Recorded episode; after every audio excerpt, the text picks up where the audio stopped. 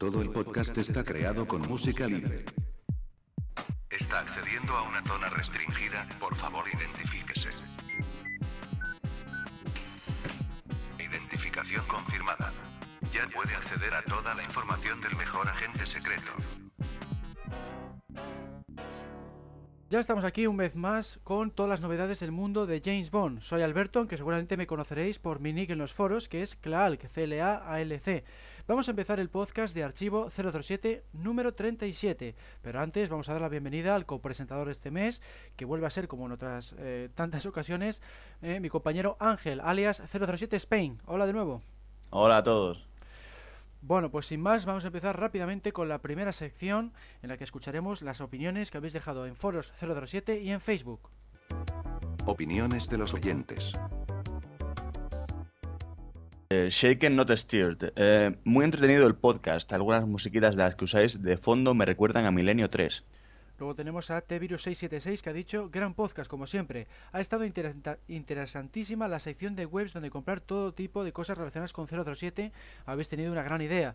De todas las que habéis dicho, destaco Mundo 007, sin duda es la que más tiene y casi la única en la que se puede comprar todo tipo de género descatalogado sin depender de la fluctuante eBay. Gracias a ella pude completar mi colección de libros oficiales de la gente y conseguir las escasas ediciones español de Raymond Benson antes de tener que recurrir a otras webs para pillar el resto de títulos disponibles únicamente en inglés. Como crítica he de decir que me parece que tal vez le habéis dedicado demasiado tiempo por el hecho de abarcar también webs más generales como FNAC o Casa del Libro.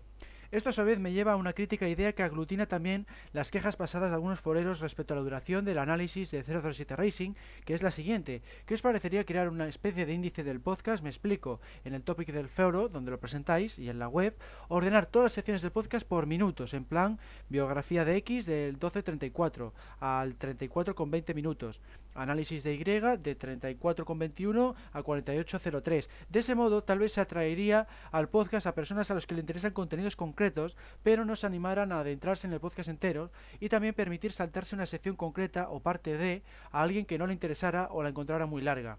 Claro que igual también funcionaba como efecto disuasorio de escucharlo entero para otro tipo de gente.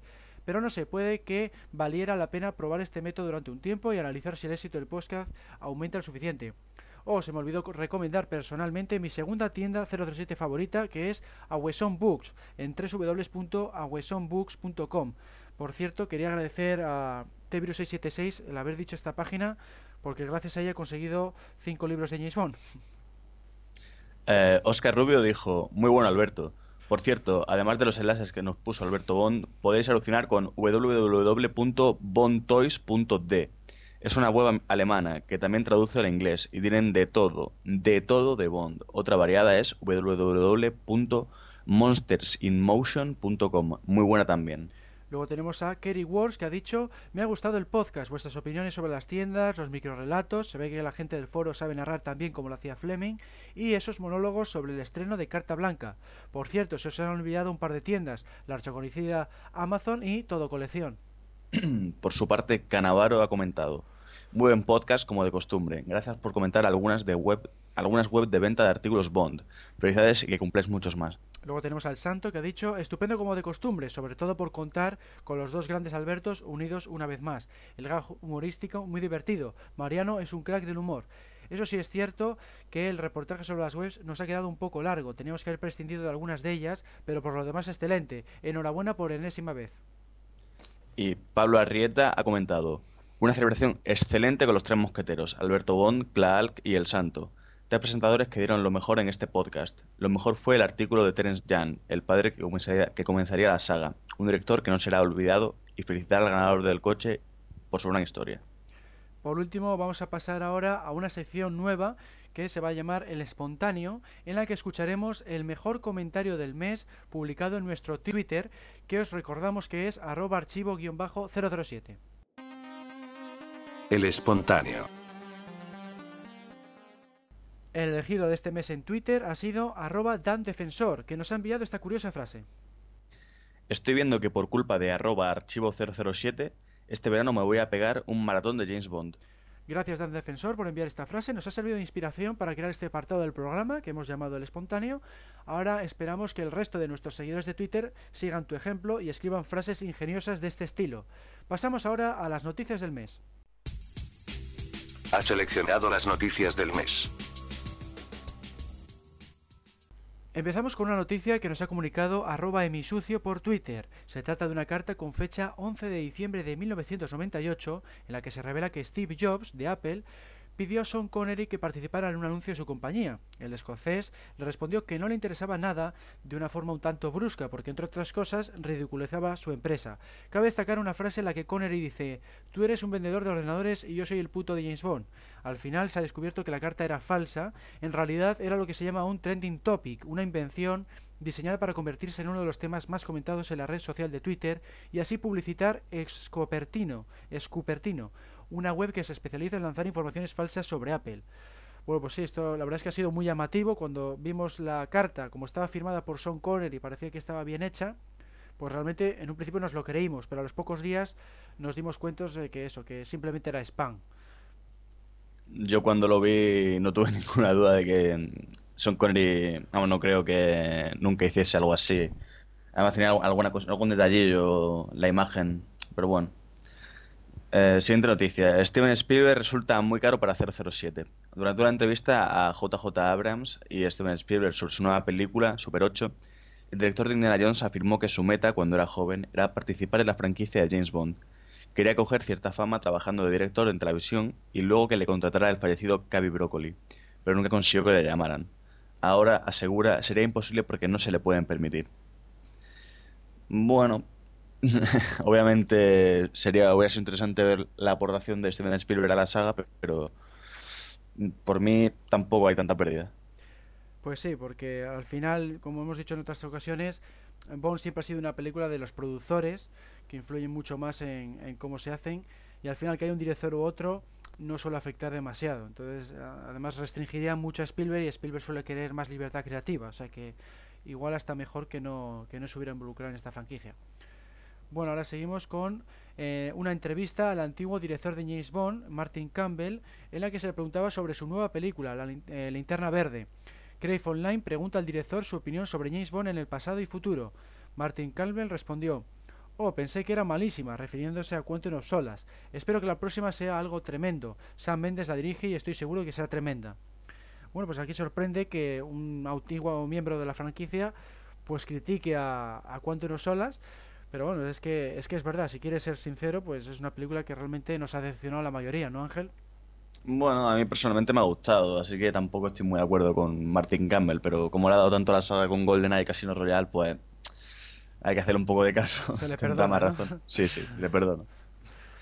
Eh, la siguiente información que tenemos es que Naomi Harris podría, hacer, eh, podría ser la nueva chica Bond y la actriz del film Corrupción en Miami y de Pirata del Caribe 2 y 3 habló para Radio Times indicando que aún no había nada firmado, pero que le encantaría estar en la nueva película de Bond. Afirma que el éxito de la franquicia es que ha sabido adaptarse a los tiempos y pone de ejemplo a Eva Green de Casino Royale, una mujer inteligente, fuerte y moderna. Días después de esas declaraciones confirmó que había hecho una audición en la que había interpretado una escena de Quantum of Solas. Le sorprendió el secretismo con el que se está llevando a cabo el proyecto porque ni siquiera le dejaron ver el guion de la nueva película.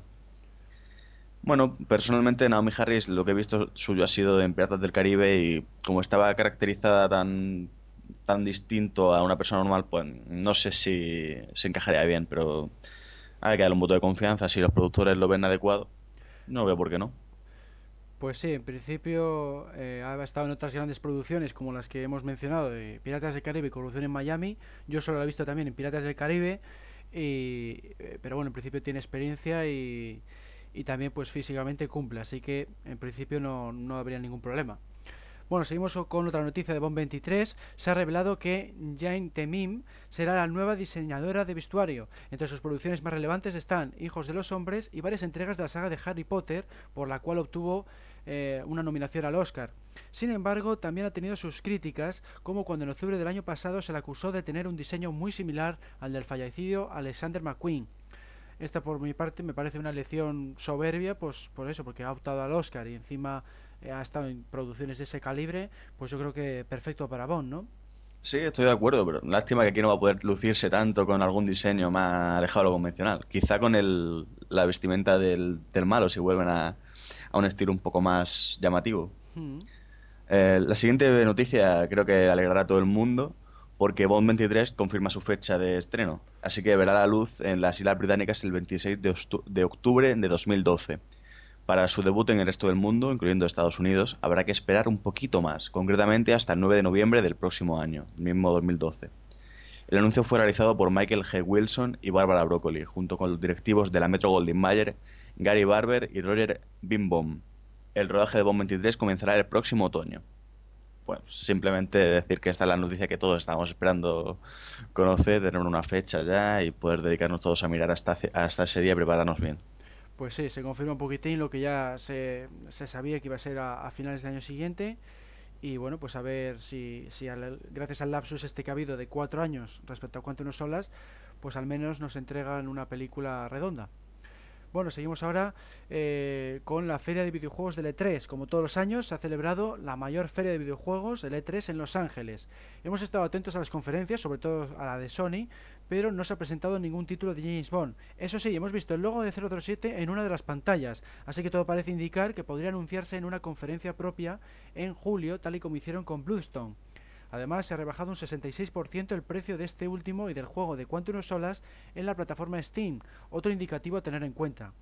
Bueno, pues pensamos en Archivo 07 que con estos dos indicativos pues es más que de sobra de que, de que es muy posible que en breve se vaya a publicitar un nuevo, un nuevo videojuego de James Bond, así que estamos de enhorabuena, ¿no, Ángel? Hombre, todo material nuevo es siempre bienvenido. Yo que, que yo sepa, creo que Activision estaban preparando ya el juego y le falta dar solo el nombre y, y la fecha de lanzamiento. Y respecto al- a la bajada de precios, me parece también que para consolas está ha bajado también, no sé si a 30 o 40 euros de, de, de 70 y una buena oportunidad para hacerse con el juego para los que no lo tengan todavía. Tanto con Bloodstone como Quantum of Solace. Pues sí, son dos grandes juegos, así que es bueno tenerlo en la colección, sí. Eh, pese a la re- relativa eh, fiabilidad de la prensa india, el rotativo Midday informaba con detalle de que los planes de preproducción de Bond 23 han finalizado. Así pues, afirma que Eon Pro- Productions está cerrando un acuerdo para rodar durante tres semanas en los Big ND Studios ubicados en Karjay, cerca de Mumbai, antigua Bombay. El gigantesco estudio exterior reproduce las calles de la ciudad de Mumbai, al estilo de lo que hacen los grandes estu- estudios de Hollywood con Manhattan.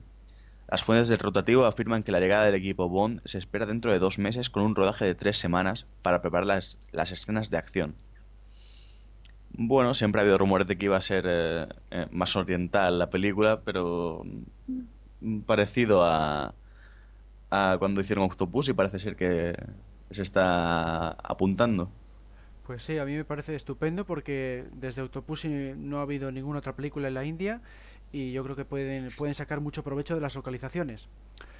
Bueno, seguimos también con otra noticia más de Bond 23. Se ha confirmado oficialmente que Tariq Anwar será el encargado del montaje de la película. Este editor hindú ya ha trabajado con el director Sam Mendes en varias producciones, entre ellas Revolutionary Road, y ha sido recientemente nominado al Oscar por su trabajo en El discurso del rey. Pues de nuevo me parece estupendo que se, que se agregue al miembro, a los miembros del equipo, porque, porque estamos hablando de gente de mucha categoría que ha estado incluso nominado al Oscar, así que puede dar mucha calidad a Bond 23, ¿no?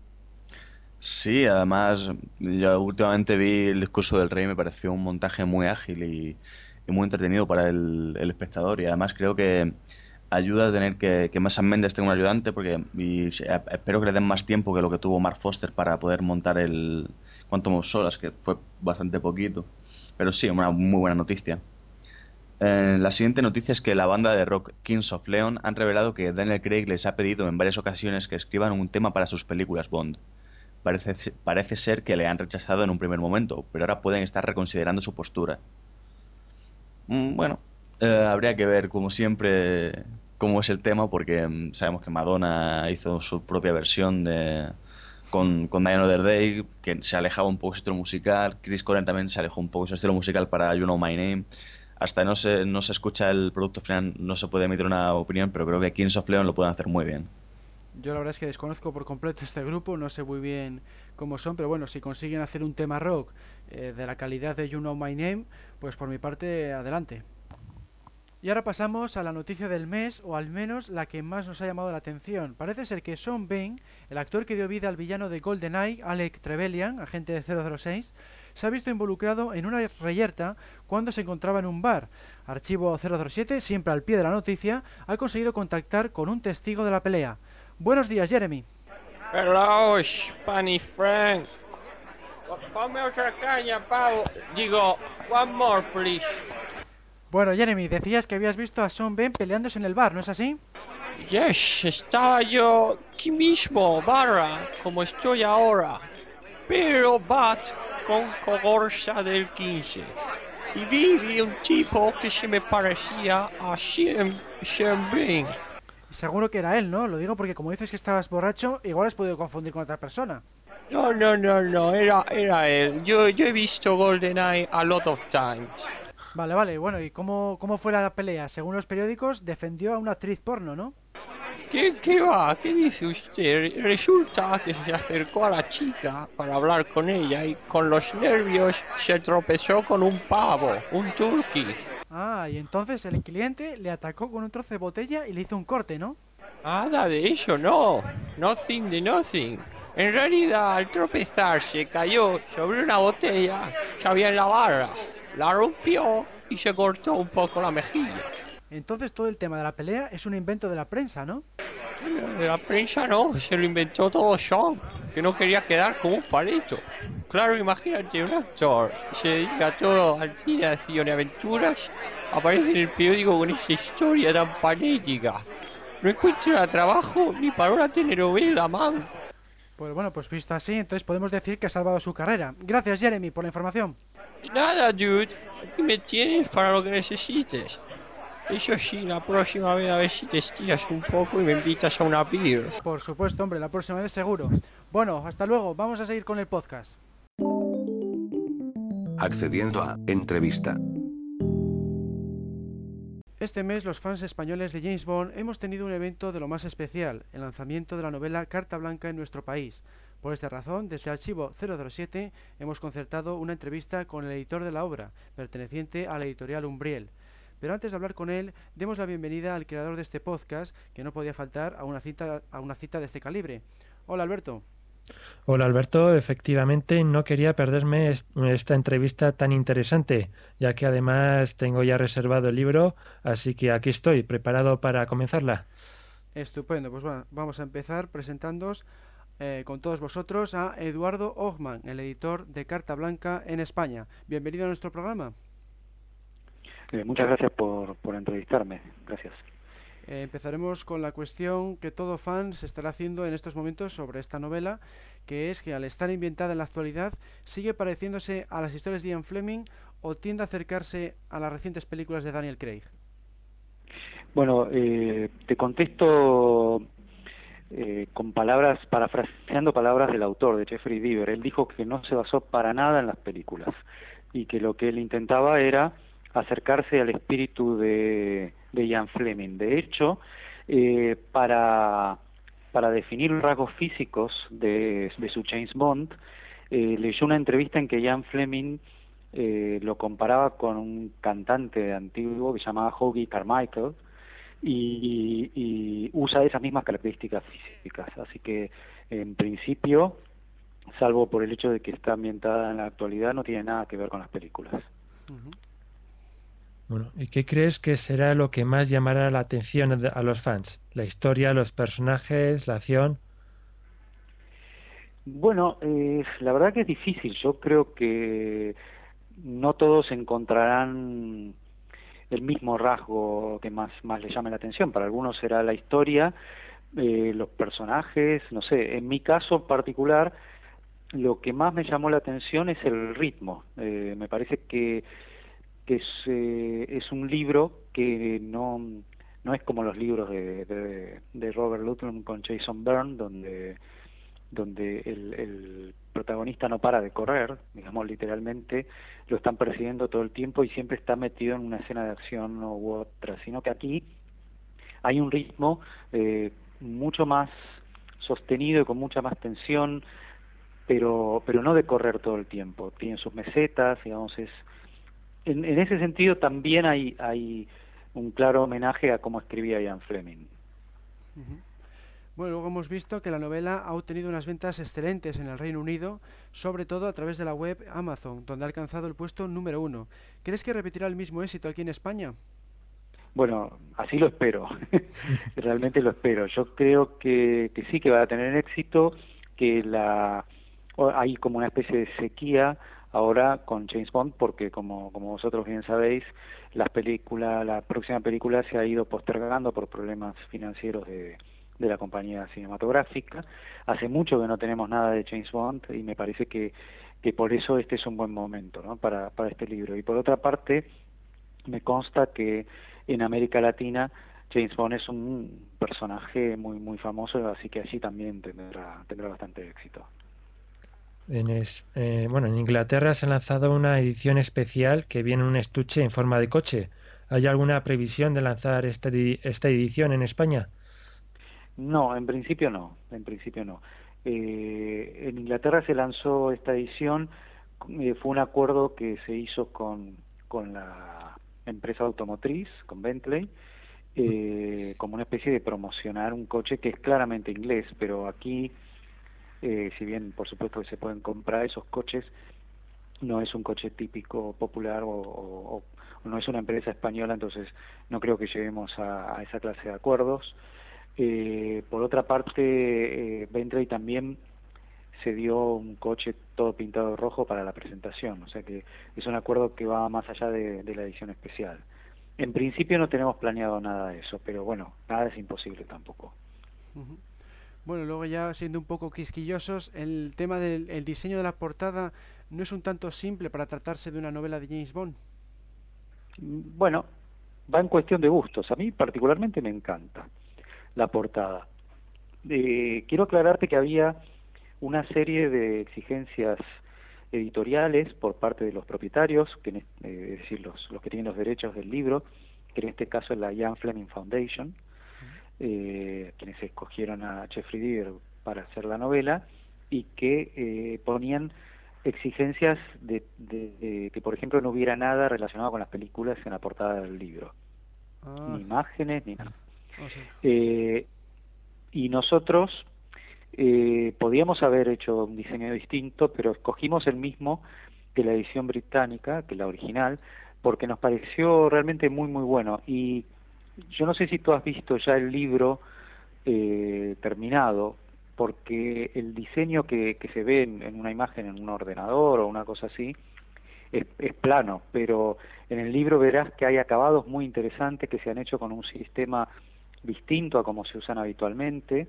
Eh, hay como cuatro o cinco acabados, eh, los acabados me refiero a, a, cuestiones como brillos y relieves y, y elementos que, que se destacan plastificados, cosas muy técnicas, pero que cuando veas el libro lo, notarás. Ah. A mí me parece que es, eh, por otra parte, los colores que tiene el libro, que son rojo y blanco, eh, se ven muchísimo en una librería. Si tú piensas que una gran preocupación editorial es que el libro se vea y que sea mm. fácilmente reconocible, eh, en, en una mesa llena de libros, este diseño se destaca mucho. Así que a mí particularmente me gusta. pues habrá que esperar a, ver la tienda pues para, para verle con toda su grandeza. ¿eh? Falta muy poco, ¿eh? sale, el, sale el 27. El, 27, sí.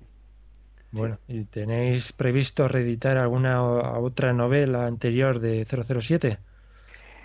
Mm, en principio no, no me parece una mala idea, ¿eh? pero pero no es algo que tengamos previsto. Eh, habría que ver, eh, ahí ya hay cuestión de derechos, si te refieres a las novelas de Ian Fleming, eh, es un tema. Hay que ver quién tiene los derechos y, y cómo es, cuál es su situación en este momento en España. Luego, eh, a las novelas de los continuadores de Ian Fleming, la verdad que no me interesan mucho. Eh, Seix Barral publicó la de Sebastian Folks, que es muy buena, y Seix Barral es una gran editorial, pero las otras, las de Kingsley Amis y John Garner, no me interesan para nada. Y bueno, luego tenemos una pregunta que le interesará a mucha gente de nuestro foro, porque son de Sudamérica, y es ¿cuándo saldrá Carta Blanca en el resto de países de habla hispana? Eh, te hago una pequeña aclaración. Nosotros vamos a editar este libro en todo el mundo. Eso quiere decir que eh, la edición en castellano es nuestra, esté donde esté, incluso en Estados Unidos. Eh, hay normalmente una separación que puede ser de una o dos semanas entre el lanzamiento del libro en España y la llegada del libro a, a Sudamérica o a Latinoamérica, ¿no? América Latina, Sí. incluso a, a Estados Unidos. Pero eso depende de muchos factores, porque las casas, eh, Urano tiene, porque en realidad la editorial es Urano y el sello es Umbriel. Eh, Urano tiene casas en toda, en toda América Latina, en muchísimos países, y cada casa tiene eh, sus planes editoriales y sus eh, tiempos también para, para recibir los libros y, y para enviarlos desde aquí. Este es un libro muy especial que, que todo el mundo lo quiere ya, así que yo creo que, que va a ser cuestión de días o a lo sumo de un par de semanas. Estupendo. Estupendo. Bueno, y aparte de Carta Blanca, ¿qué otros estrenos literarios nos puedes recomendar? Bueno, eh, nosotros ahora, como, como, como sabes, estamos haciendo la, la serie de Robert Ludlum y la serie de, de Jason Byrne para la gente que le gusta eh, este tema de la intriga internacional. Eh, yo te diría que te chequen en las librerías los, los libros de, de Eric Van Lasbader como La tradición de Byrne o El legado de Byrne que hemos estado publicando, o el protocolo Sigma también de, Robert Ludlum por un lado. Eh, a mí también particularmente me gusta mucho unos libros de nuestro sello Plata Negra, un libro muy especial que se llama Agentes de la Traición, que es un libro de cuentos, Sí, ese lo he leído yo, ese, ese lo he leído yo, está muy bien. pues ya lo has leído, bueno, ese, ese me gustaría mucho recomendarlo también. Y, y también del mismo sello que es Plata Negra, me gustaría recomendar las novelas que hemos publicado de Ruth Rendell, como Tres Escalones, por ejemplo. Y bueno, para terminar la entrevista, Eduardo, eh, siempre solemos terminar con, con las dos mismas cuestiones, que es ¿cuál es tu actor Bond favorito y cuál es tu película preferida de las 22? Bueno, para mí el mejor James Bond es de lejos Daniel Craig. Mm. Los deja a los demás por el suelo. Es el mejor, es, el, es, el- es de verdad. Eh, pero, pero, como película, eh, la que más me gustó fue la primera de James Bond que vi, que fue Los Diamantes son Eternos o Diamantes para la Eternidad, no, no sé bien cómo se llamó aquí. Sí, Sí. Diamantes para la Eh, Eternidad, sí. Para, en, en Argentina, cuando la vi, que creo que tendría, no sé, 10 años o 9 o algo, era muy chico, no me acuerdo, se llama Los Diamantes son Eternos y, y quedé impresionado por esa película. Entonces es como una elección sentimental, pero como actor, lejos, eh, de lejos, Daniel Craig. Bueno, pues muchas gracias Eduardo por habernos concedido esta entrevista y esperamos que la novel- novela tenga tanto éxito aquí en España como lo han tenido en otros países. Eh, gracias a vosotros y felici- felicitaciones por vuestro sitio. Pues Gracias. nada, muchas gracias, un saludo y vamos a seguir con el programa. Jo, tío, no se me ocurre cómo podemos anunciar nuestra web. La archivo 007. Sí, esa, la que tiene todo de James Bond. Y habrá que mencionar también el foro, ¿no? Sí, sí, sí, por supuesto. Foros 007 es una parte bien importante de la página. Acuérdate también de mencionar que estamos en Twitter y en Facebook. Hombre, por supuesto, faltaría más, sobre todo ahora que estamos acercándonos a los mil usuarios de Facebook. Pues nada, ya tienes tu anuncio. Pero como si todavía no ni siquiera he escrito el guion. Es que acabo de grabar esta conversación como MP3. No lo olvides, entra en www.archivo007.com, la mejor web del mejor agente secreto. Este mes no podíamos estar más contentos porque ya hemos alcanzado la bonita cifra de 80 seguidores en Twitter y nos estamos acercando a los 1000 fans en Facebook. Gracias a todos por seguirnos en estas redes sociales.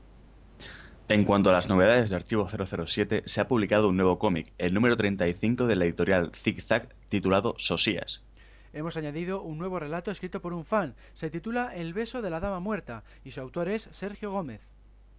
Se han agregado 61 nuevas imágenes en el menú superior Media, Imágenes, Capturas, 3D, El mundo nunca es suficiente, 3D. Se ha añadido un nuevo capítulo de Candidatos Bond. En este décimo artículo descubriremos los actores que pudieron reemplazar a Pierre Brosnan a finales de los 90 y cuando dejó el personaje a partir del año 2002. Se ha actualizado también el apartado Equipo directivo.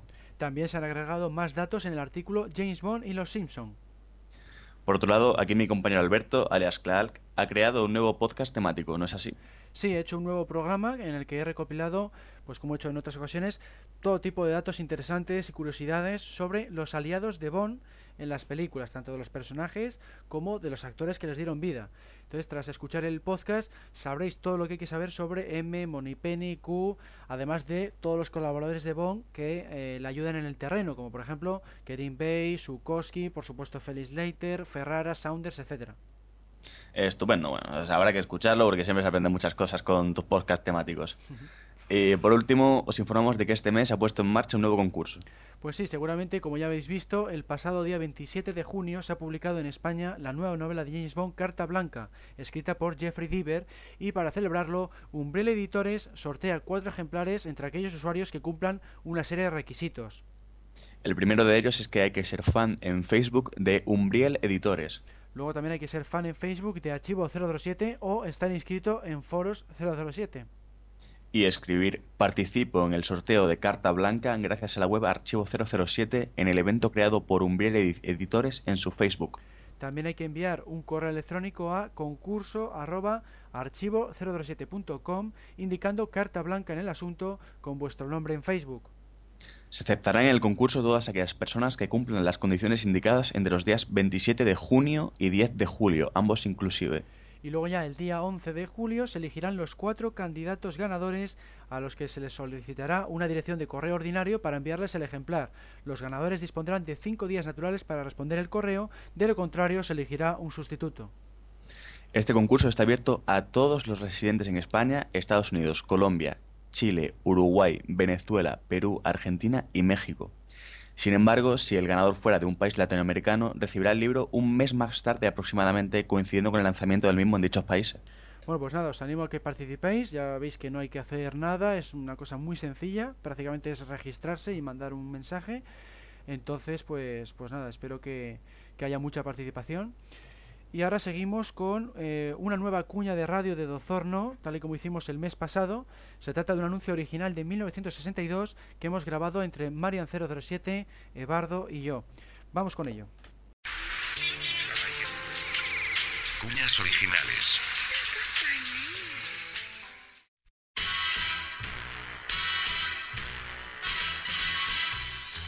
Afrontó los mayores riesgos, provocó las mayores luchas, lo arrasó todo a su paso, porque sólo así podía descubrir la siniestra organización que ponía en peligro a todo el mundo. Sus jefes le dieron una orden tajante y fría. Se le prohíbe ser prudente, debe ser brutal, eficaz y queda autorizado a matar sin rendir cuentas a nadie. Solo le pedimos que triunfe. Hasta tal extremo encerraba gravedad aquel indescifrable misterio que incluso permitía a un hombre matar sin responsabilidad alguna. Y si tan grave era el caso, ¿podía un hombre solo esclarecerlo con la única ayuda de su inteligencia, de la fuerza de sus puños y de su destreza en el uso del revólver? ¿Quiénes son los dos protagonistas de esta historia? ¿Qué móviles les empujan a realizar acciones a cual más brutal, más despiadada y más sangrienta? Uno de ellos conocido por el Doctor No, un personaje siniestro al que muy pocos han logrado ver y al que se le teme por considerarle capaz de cometer la mayor de las hecatombes en aras de su loca y desatada ambición. El otro es el agente secreto 007, miembro destacado del Servicio de Inteligencia Británico. Su emblema personal son tres círculos dorados. El primero simboliza el amor, el segundo es el cinismo y el tercero representa la muerte de sus enemigos. Es el único agente secreto que tiene el doble cero. Ello lo autoriza a matar cuando quiera, donde quiera, a quien quiera. La acción transcurre en la isla de Jamaica, lugar donde el Doctor No ha montado una temible organización movida por el crimen y el terror. Allí acude James Bond, conocido por el agente secreto 007, dispuesto a intentar desenmascarar al Doctor No. Todo el sobrehumano esfuerzo llevado a cabo por un agente especial para desarticular la más temible organización imaginable. Agente 007 contra el Doctor No es el máximo exponente de un cine dinámico, arrollador, violento, impetuoso, en el que desde el principio al fin todo es acción pura. Pero Agente 007 contra el Doctor No es también una película que en todo momento nos da la impresión de que cuanto en ella ocurre puede ser cierto, ya que está basada en la famosísima novela Doctor No, escrita por Ian Fleming, el hombre que durante 10 años sirvió en los servicios secretos del almirantazgo británico. Otro aliciente más de esta extraordinaria película que es Agente 007 contra el Doctor No es el fantástico plantel de mujeres hermosas que en ella intervienen. Mujeres que ocupan un breve pero intenso capítulo en la vida de este fantástico hombre, que es James Bond, el agente secreto 007. Agente 007 contra el Doctor No es una producción para United Artists presentada por la gran distribuidora CB Films. Interpretada por Sean Connery, Joseph Wiseman, Ursula Andress, Sarah Marshall, Eunice Gayson y Margaret LeWars. Dirigida por Terence Young y rodada en Technicolor. Estreno mañana noche a las 10, en los cines de tu ciudad. Biografía del mes. Nacido en Quebec, Canadá, en 1915, Harry Saltzman es el coproductor de las nueve primeras películas de James Bond en conjunto con Albert R. Caby Broccoli. En su infancia recibió muy poca educación porque a la edad de 15 años abandonó su hogar para unirse a un circo. Ya en su adolescencia, su pasión y su espíritu emprendedor le llevaron a convertirse en un manager de talento en espectáculos de vodevil en Long Island. A la edad de 17 años, Harry ya dirigía su propio circo a su regreso a Canadá. En los años 40, Salman se unió al ejército y sirvió en la Segunda Guerra Mundial. Fue destinado a París, donde se alistó en la RAF. Luego fue reclutado en la OSS, la Oficina de Servicios Estratégicos, la Fuerza de Inteligencia Unificada de los Aliados. Después de la guerra, Harry permaneció en París y allí conoció a su futura esposa, Jacqueline, una rumana que había escapado de los problemas de su hogar. En París encontró trabajo como agente de casting del mundo del espectáculo y se convirtió en un nombre de confianza en el ámbito del cabaret. Sin embargo, a pesar de su familiaridad dentro de la industria, fracasó a la hora de ganar dinero y se vio obligado a mudarse de una casa gratuita a otra, ya que nunca tenía el capital suficiente para permitirse su propio alojamiento. En 1956 se involucró en la escritura y la producción de la película Faldas de Acero. Se trataba de una comedia del popular humorista Bob Hope, coprotagonizada por Catherine Hepburn y Robert Hellman. Más adelante, Saltman, junto a Tony Richardson y John Osborne, formó una compañía de producción con la esperanza de encontrar financiación para más cintas. La llamaron Goodfall Productions y Harry finalmente encontró su auténtica pasión. El trío colaboró en la exitosa Mirando hacia atrás con ira de 1968. Goodfall la produjo en el Reino Unido y el reparto contaba con la estrella galesa Richard Barton en el papel principal, mientras que Richardson ocupó la silla del director y Osborne, que había escrito el guion teatral, colaboró con el guionista del filme, Nigel Neely. Mirando hacia atrás con ira, obtuvo una nominación al Globo de Oro, concretamente al mejor actor dramático por la labor de Peter Barton. Salzman era un apasionado del teatro y por eso siempre se mostraba ansioso por ver que más gente disfrutaba de él. Por este motivo se comprometió a llevar algunas de las mejores obras a la pantalla grande. Tras el éxito de Mirando hacia atrás con ira, Goodfall produjo Sábado Noche, Domingo Mañana, en 1960, dirigida por Carol Reis. Rodada en Nottingham y protagonizada por un joven Albert Finney, la cinta se llevó tres premios BAFTA, los Oscars británicos. Concretamente obtuvo los galardones a la mejor película británica, al mejor actor revelación y a la mejor actriz británica. El mismo año, el trío de cineastas produjo El Animador y volvió a triunfar. La actuación de Laurence Oliver está considerada la mejor de su carrera y de hecho obtuvo una nominación al Oscar al mejor actor. La cinta también obtuvo tres nominaciones a los BAFTA. A pesar de los elogios de la crítica, las producciones de Salzman no habían funcionado demasiado bien en la taquilla y los primeros años de la incipiente familia con su esposa Jacqueline fueron complicados económicamente. Tuvo un hijo, Steven, y una hija, Hilary. Cuando el equipo de Goodfall Productions se separó, Salzman buscó una inversión sólida, de modo que se centró en la exitosa serie de novelas de Ian Fleming. Después de leer Goldfinger, tomó la decisión de arriesgarse a adquirir los derechos de pantalla de James Bond. Le costó 50.000 dólares, una enorme suma para la época, y además solo le otorgaba un plazo de seis meses para iniciar el proyecto. Al mismo tiempo, otro productor, Albert R. Caby Broccoli, estaba buscando un proyecto nuevo y de largo plazo, y ya había hablado con Fleming acerca de los derechos para producir las aventuras del espía. Una y otra vez Broccoli se encontraba con que no estaban disponibles, pero su perseverancia le llevó a negociar con Salzman. Fue Wolf Mankiewicz, el guionista que escribiría más tarde un boceto de Osorno, quien finalmente puso a los productores en contacto. Al final, Mankiewicz dejó el proyecto poco después de que empezara la preproducción y su escrito fue reemplazado por el trabajo de Richard Maybaum.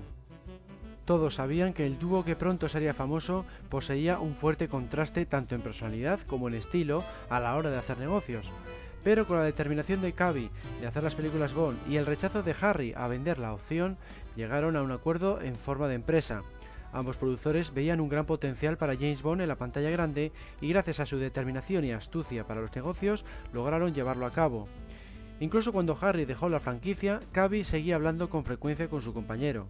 Según su hija, Hilary Saltzman, su padre tenía una gran admiración por el trabajo de Ian Fleming y fue gracias a eso por lo que se llegó a un acuerdo entre el escritor, Cavi y él. La pareja formó Danjak S.A., la compañía responsable de los derechos de los filmes de James Bond. El nombre procede de Dana, la mujer de Cavi, y Jacqueline, la esposa de Saltzman. La no menos famosa Eon Productions fue creada poco después de que se confirmara su asociación y a día de hoy sigue siendo subsidiaria de Danjak y la responsable de rodar las películas en sí. Se cree que Eon es la abreviatura de Everything of Nothing, es decir, todo o nada. Con los aspectos legales cerrados, Broccoli y Saltzman encontraron a un estudio responsable para financiar su primera película de James Bond. La empresa United Artists, una subsidiaria de la Metro Goldwyn Mayer, intentó obtener los mismos derechos, pero no estaban disponibles.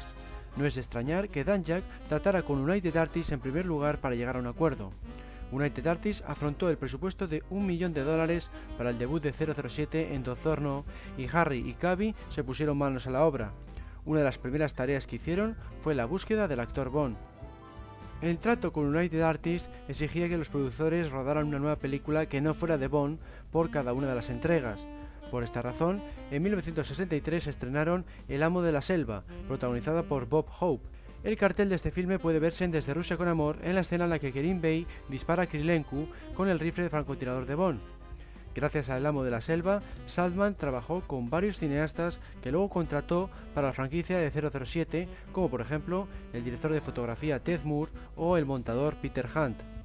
Fue la primera y última vez que Saltman y Broccoli produjeron una película fuera de la serie, porque en la siguiente, Chitty Chitty Bang Bang, solo trabajó Cavi. Entre 1960 y 1965, Saltzman se había convertido en un productor con éxito financiero, al tiempo que era alabado por la crítica. Fue el responsable de muchas de las ideas que dieron lugar a las secuencias Bond más queridas por los fans. Por ejemplo, suya fue la escena inicial desde Desde Rusia con Amor, en la que Red Grant asesina a un doble de Bond durante un entrenamiento. Curiosamente, era también conocido por ofrecer un buen número de ideas estrambóticas. Se decía que de 10 ideas, dos eran maravillosas, pero las otras 8 eran completamente inútiles. Por ejemplo, pensó que estaría bien incluir una estampilla de elefantes calzados con botas especiales para ellos en la película El hombre de la pistola de oro. Su familia y sus amigos concuerdan en señalar que era muy activo, que siempre estaba en marcha. Si no estaba supervisando el rodaje, participaba en el guion o planificaba el siguiente proyecto. Con los enormes beneficios de la franquicia Bond, Harry pudo dar a su familia y a sí mismo todo tipo de lujos. Destacó siempre por su afición a la buena comida y a las ropas caras y extravagantes. También adquirió una nueva casa, conocida como Woodlands Park, y en la que hospedaría a actores con posibilidades de ser James Bond con motivo de conocerles. Resulta curioso que tenía dos perros, y a uno le llamaba James y al otro Bond. Durante nueve exitosas producciones de 007, Cavi y Harry lograron trabajar juntos a pesar de sus diferencias, creando unos filmes de aventuras de lo más imaginativos. La pareja vio la partida del primer actor, Sean Connery, y Harry trabajó de cerca con George Lazenby para prepararle para su papel en El Servicio Secreto de Su Majestad. De acuerdo con algunos informes, Harry estuvo a punto de cancelar la elección de las canciones de Goldfinger y Diamantes para la Eternidad. En el primer caso se siguió con el tema que acabó en la cinta porque no había tiempo ni dinero para producir una nueva canción. En el segundo, el compositor John Barry convenció a los productores de La Valía de Shirley Bassey. Fuera de la saga Bond, Harry produjo varias películas más.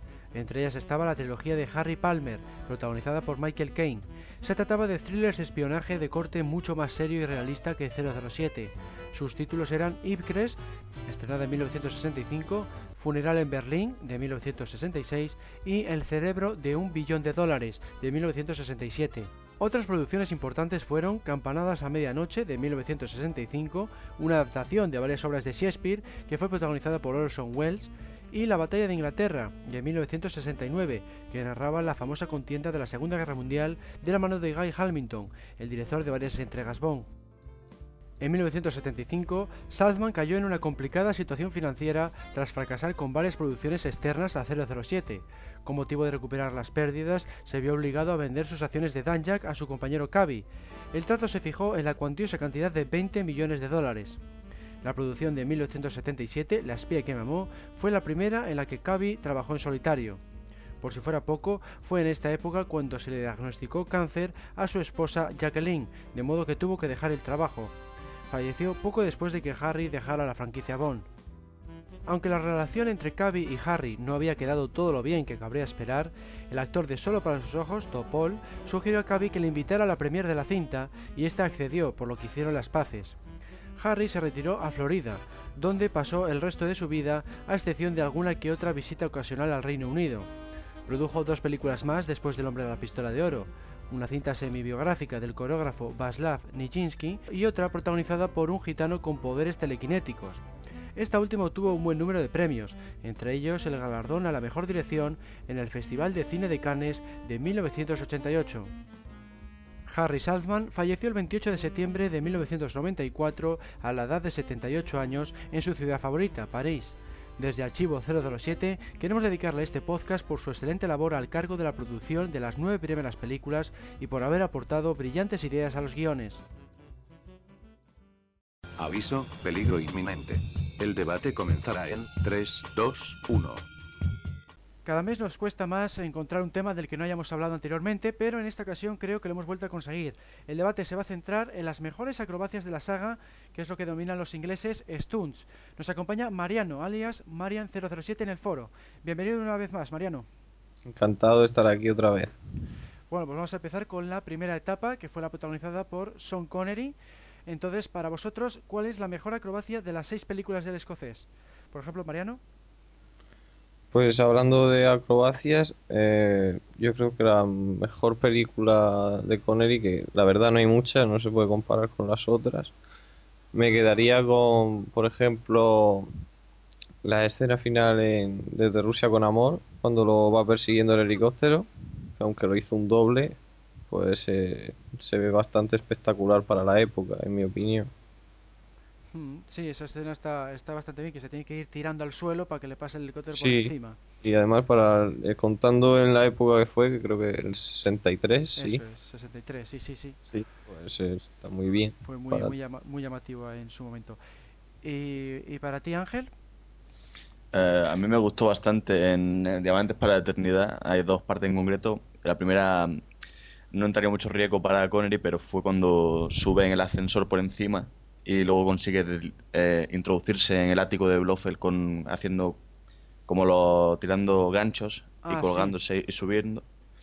Y también luego en el desierto cuando van con los triciclos y va Bond en el, en el coche lunar. Eso también, con los saltos y todo eso que hacen los, los que lo van persiguiendo, es bastante interesante.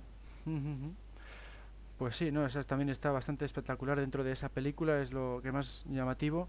Yo me quedaría, bueno, dentro de este apartado de acrobacias de Sin Connery, con la escena de Diamantes para la Eternidad en la que pone el coche a dos ruedas. Esa me gustó bastante, aunque luego hicieron esa pifia de que, de que cambia de ruedas al final. dentro, de, dentro del callejón. Sí, lo, que lo, lo quisieron arreglar con un pequeño toma intermedia.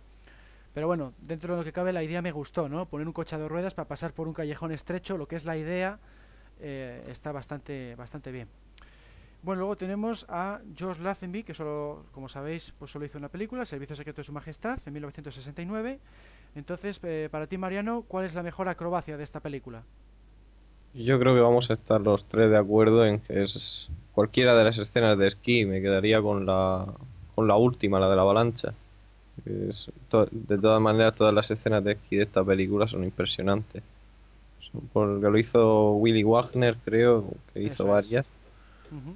Y de verdad tiene un, un sistema de, de grabar la escena que, que para la época también era muy impresionante y avanzado, el grabar con la cámara en la mano esquiando y quedan las escenas de lujo, salvo algunos planos de los soldados que se ven con el, con la típica pantalla verde, supongo, que están parados, pero las, las escenas de esquí están impresionantes. Ya te digo, me quedaría con la última de La de la avalancha. la avalancha, sí. Sí, sí, para la época hacer una avalancha de esas características pues fue espectacular y sobre todo los planos aéreos cuando está el especialista colgado de un helicóptero, que también hay planos aéreos que el tío se colgaba de un arnés debajo Sí, de un sí. helicóptero, eso es impresionante para sobre todo para esa época. Y para ti Ángel, ¿con cuál te quedarías? Bueno, pues intentando dejar de lado la más obvia, que es la del esquí, pues creo que la conducción sobre nieve que se da en una parte de la película cuando Wanda intenta escapar de, de los malos, pues bastante interesante cuando se encuentra a Tracy en el pueblo. Ah, sí, sí, esa la que se mete luego en la carrera. Efectivamente. Está, está muy bien. Yo me quedaría con, con esa pequeña escena en la que Bond eh, se queda le, le encierran en la maquinaria del teleférico y tiene que colgarse por los cables del teleférico.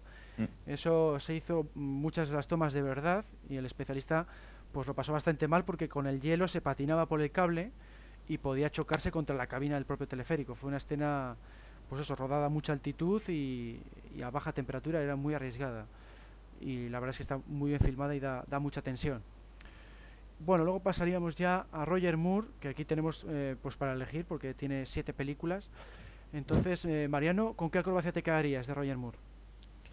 Pues yo me quedo con el, con el que para mí es el, mejor teaser de toda la saga. La película no puedo decir lo mismo, pero el teaser al menos sí, del de Moonraker, cuando, cuando va Bond sin paracaídas y tiene que quitárselo al, piloto. Es todo el plan, toda la escena es aérea, que, que rodaron dos especialistas. Llevaban los, los paracaídas debajo de la ropa, pero la verdad es que queda impresionante la escena. Pues sí, es, es espectacular y me parece que hicieron como 80 saltos para lograr esa escena. Es de las más complejas y, y a mí personalmente también es de mis teasers favoritos. Está, está muy bien. ¿Y para ti, Ángel, cuál es tu acrobacia favorita? Bueno, pues otra vez por no repetir, pues di- di- ¿Ibas a decir la metiéndome? Sí, me- metiéndome en la misma película Moonraker, creo que la pelea dent- encima del, del teleférico en Río está bastante, además la rodaron realmente, que, que creían que se iba a caer y todo. Sí, sí, sí. Hay partes que sí, partes que eran de estudio, sí, una mezcla. Mm. Pues sí, esa también tiene su riesgo y de hecho el mismo que se colgó, pues no sé si era el mismo que se colgó también en el teleférico de, Sí. del Servicio Secreto de Majestad, porque llevó esa época, se encargaba el mismo, eh, creo que era Martin Grace, creo que se llamaba. Eh, A mí personalmente me quedo con el salto en paracaídas de la espía que me amó, porque a mí ese teaser me gusta aún más que el de Moonraker y, te deja asombrado. Yo cuando lo vi, claro, no te esperas en absoluto que va a ocurrir y cuando le ves saltando el precipicio, eh, aunque sabes que va a hacer algo para, para sobrevivir a la caída, realmente te impacta, ¿no? Que un esquiador se lance al precipicio. Es algo que no, que no te esperas que vaya a hacer para escapar. Y ya cuando abre el paracaídas ves que tiene la, eh, la bandera del Reino Unido, pues ya te quedas impresionado, ¿no? Yo me quedaría con esa por, por la, sobre todo por la secuencia en la que está. Bueno, luego ya pasamos a Timothy Dalton, que recordemos trabajó en alta tensión y en licencia para matar. Eh, pues para ti, Mariano, ¿cuál es la acrobacia favorita de estas dos entregas? Pues a, pesar que veo en alta tensión mucha más acción que en, que en licencia para matar, eh, si en tema de esto, de acrobacias y todo esto, me quedaría con en licencia para matar la, la persecución final con los camiones. Que eso, si lo haces con coches de normales, pues sería una escena más del montón, pero con camiones así de grandes y que pesan tanto, hacer ese tipo de acrobacias tuvo, tuvo que costar bastante. Y Pues además sí. que se, se ve espectacular cuando, eh, cuando vuelan en pedazos y, y vuelcan y todo eso. Sí, sí, las, Es- las explosiones yo creo que son de las más grandes de la saga. Las explosiones que se hicieron ahí son, son muy bestias. y- ocupan todo el fotograma ¿no? de, la, de la película. Es espectacular y además que hicieron, construyeron varios camiones diferentes para hacer esas piruetas. Tenían un camión para ponerle a, a seis ruedas, otro que ponían a- con las ruedas de atrás. Construyeron específicamente para la película. No, Mm. hicieron con, no, no lo hicieron con camiones normales, casi, casi ninguna escena. Bueno, y luego te- eh, Ángel, ¿con cuál te quedarías? Pues siguiendo con licencia para matar, eh, me gusta mucho la escena, la pelea bajo el agua, más luego el esquí acuático y la pelea dentro del helicóptero. Creo que la parte del esquí acuático eh, me pareció muy novedosa para la época, porque uno no se lo espera que vaya a engancharse al helicóptero y luego seguir dentro del helicóptero la pelea. Eso, bueno, era un hidravión, en concreto era un, Bueno, un hidravión, sí. Eh, pero vamos, que está muy bien porque esa es la que iba a elegir yo precisamente. O sea, a mí esa escena es de mis favoritas de toda la saga. Es una escena de acción muy completa. Empieza eh, por tierra, se- luego salta y está bajo el agua y luego acaba en el aire, ¿no? Entonces el conjunto ahí de, secuencias está genial. Pero bueno, hablando de acrobacias, lo que es la acrobacia mm, más llamativa es cuando, cuando hace esquí acuático y se sube al avión. Es que esa escena es impresionante. Te pones a pensarlo y dices, Joni, pues parece mentira que se puede hacer esto de verdad, pero es que está hecho, está hecho de verdad, sí, lo de patinar ahí para agarrarse a, a los patines del hidroavión. Está genial. Bueno, luego pasamos ya eh, a la época de Pierre Rosnan, que hizo cuatro películas. Eh, Mariano, pues ¿con cuál te quedarías de todas las acrobacias eh, del irlandés? Pues ya la, o sea, la más famosa sería la del salto, salto bungy en la presa con la cuerda de GoldenEye, pero, pero yo me, me gusta más el- la persecución en lanchas del mundo nunca suficiente por todo el Támesis, Sí, que no. No se me hace larga para nada, como, como dicen a veces por ahí. Se me hace, es, es impresionante. No empieza, pasan cosas, pasan cosas, pasan cosas. No, no pierde el ritmo nunca esa escena. Eso es. Mm. Y ves al, al, al bote tan ligero y tan pequeño que no ni siquiera ni siquiera va por el agua, va dando saltos. Sí, sí, Y sí. sí. desde luego sería súper complicado manejar ese bicho. Y sí. está, está espectacular esa Y- escena. Y, consiguen además un salto de 360 grados, que eso, Sí, eso cuando, debe cuando ser- se carga la, la lancha de que la, se carga la la- ametralladora, la ametralladora Sí. que tenía la mala. No, no, esa escena es genial y claro, es, eh, es lo que te dices, que a pesar de que dura unos cuantos minutos, no se hace larga porque tiene una cantidad de novedades en el mismo metraje que es Mm. asombroso, sobre todo en comparación con la otra gran escena de lanchas de la saga, que es la de la de Vive y deja morir. La de Vive y deja Ah. de morir, así- a mí sí que se me hace larga la de Sí, Vive y sí, deja es morir verdad. Porque no mí tiene también. prácticamente nada, salvo el combate final eh, en el que choca la lancha del rival contra un barco un abierto. buque, sí. Esa es la única así llamativa. El resto se hace como muy soso, no tiene. Pasan por la tierra de vez en cuando y un, un salto bastante grande y poco más, ¿no? En comparación, esta, esta escena es muy superior. Bueno, y para ti, Ángel, ¿cuál es tu acrobacia favorita de Brosnan? Pues eh, toda la parte desde que se escapan del interrogatorio en GoldenEye hasta la persecución en tanque. Eh, tiene incluso que saltar con el, con el cinturón por un, pas- por un, por un vacío es. con Natalia. Tienen que saltar por una ventana para luego meterse en el tanque, luego en el tanque por la ciudad. Eso me parece bastante una acrobacia bastante increíble. Sí, sí, la del tanque fue espectacular y, y de hecho es que una parte está filmada en San Petersburgo, pero otra fue en un, en un decorado, porque era imposible, era demasiado arriesgado rodar con un, con un vehículo de esas características por la ciudad real. Mm. ¿eh? A mí de GoldenEye me gusta más la acrobacia en la que, aunque está hecho en buena parte con efectos especiales, la del salto con moto hacia la avioneta, ¿no? A mí esa es una escena que me encanta, es mi teaser favorito y, y bueno, lo que es la acrobacia en sí es muy corta, porque solamente el principio, cuando ves la moto con el especialista detrás de la avioneta, es los primeros segundos, luego ya está hecho todo con pantalla azul. ¿eh? Pero el salto inicial sí que se hizo de, de verdad. Bueno, ya pasaríamos a la última etapa, la etapa actual de Daniel Craig, ¿eh? que se corresponde con las películas Casino Royale y Quantum of Solace. Entonces, Mariano, eh, ¿cuál votarías como la mejor acrobacia de Craig?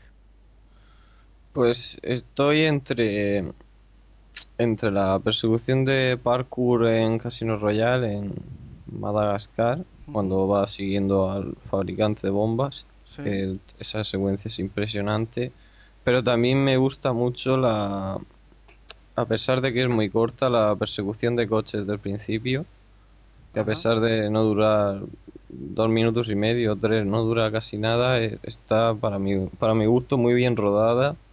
No como a veces el resto de la peli que, que a lo mejor ves fallos de edición porque va muy rápido y te cuesta ver las cosas. En, en esa, en esa parte, en la persecución del coche, se ve de- todo de maravilla y resulta muy espectacular. Sí, sí, esa es bastante espectacular porque está rodada, pues eso, primero en un túnel, luego van en una especie de cantera que van bajando Mm. por ahí por las piedras y de hecho durante el rodaje uno de los coches cayó al agua. No sé si fue el Aston Martin o el coche de uno de los malos, pero durante el rodaje uno de los coches cayó al agua del lago, o sea que, Sí, quedó hecho que un... quedó hecho polvo. Fue uno de cada. Uno- o uno de cada, sí, no fue, fue un rodaje problemático porque era muy arriesgado en unas carreteras que son muy estrechas además. Bueno, ¿y tú Ángel con cuál te quedarías? Bueno, yo me quedo con uno que obtuvo un récord Guinness en, en Casino Royale, aunque fue una escena muy, muy corta, pero la, la parte cuando el Aston Martin DBS hace las vueltas de barril, no sé si fueron siete o, siete o nueve. sí, yo creo que fueron Siete. siete. Siete vueltas de Pues, campana. Esa parte, yo no me gustaría estar en la piel del especialista, Sí, sí, precisamente. sí, no, eso, eso es increíble porque por muchas protecciones que tenga el especialista parece mentira que no se haga nada porque da unos vuelcos y unos golpes contra el suelo Mm. y, y como queda el coche después parece mentira que se pueda rodar, ¿no? Pues sí, es una escena muy, muy espectacular y ha llamado mucho la atención. Yo de la etapa de Craig me quedaría, bueno, es una escena también muy, muy pequeña que son los últimos segundos de Quantum of Solace cuando están en la persecución del palio, está Bond persiguiendo al traidor, a, a Mitchell, y hay una escena en la que caen los dos por un techo de cristal y la cámara cae con ellos. Pues es una escena que a mí me gusta bastante y que luego queda, queda Bond colgado por el pie de los andamios Ah, sí. y están los dos intentando conseguir su pistola mientras Craig todavía sigue colgado boca abajo, balanceándose, ¿no? Pues a mí esa pequeña parte, aunque la- el resto de la persecución está genial también, ¿no? Pero esa pequeña parte en la que la cámara cae con ellos y, y queda luego colgado, pues a mí es una acrobacia que, que me gustó bastante. Bueno, pues con esto hemos terminado el debate. Entonces, pues nada, eh, te damos gracias, eh, Mariano, por participar una vez más. Ah, no, es un placer. Pues nada, vamos a seguir con el podcast. Hola, sabemos que te gusta mucho el programa que estás escuchando, así que seremos héroes. Somos 00 Podcast, tu podcast de cine, cada 15 días en 00podcast.es. Adiós. Bueno, vaya programón hemos tenido, ¿eh, Ángel? Sí, la verdad es que ha estado genial, no, no nos ha faltado nada. Sin noticias, una entrevista, un debate, vamos, no se puede pedir más. Pues sí, sí, la verdad es que tenemos de todo, incluso hemos anunciado un nuevo concurso eh, y sobre todo hay que dar las gracias de nuevo a Eduardo por esa entrevista que nos ha concedido Carta Blanca y, y nada, y darte también las gracias a ti por participar como copresentador. De nada, ya sabes que siempre es un placer. Bueno, pues nada, a ver si en siguientes programas se anima algún otro forero, eh, por, por cambiar un poco de tener nuevas voces y nuevas opiniones. Ya sabéis que lo único que tenéis que hacer es para participar es enviar un email a la dirección podcast@archivo027.com. Luego ya os explicaremos pues cómo se instala el programa, que se llama Skype, que es una especie de Messenger gratuito, y ya concretamos con vosotros pues la fecha para grabar. Eh, si lo enviáis en los, próximos días, pues ya os tocará con mi compañero Alberto Bon, que se encargará del programa 038. Hasta entonces, pues nada, seguimos informando, sobre todo de Bon 23, en nuestra página archivo 037.com y luego ya podéis conversar con los fans de la serie a través de nuestro foro que está ubicado en www.archivo037.com barra foros. Un saludo a todos y hasta la próxima. Cerrando sesión. Sesión cerrada. Que pase un buen día y tenga cuidado con Quantum. Está en todas las partes.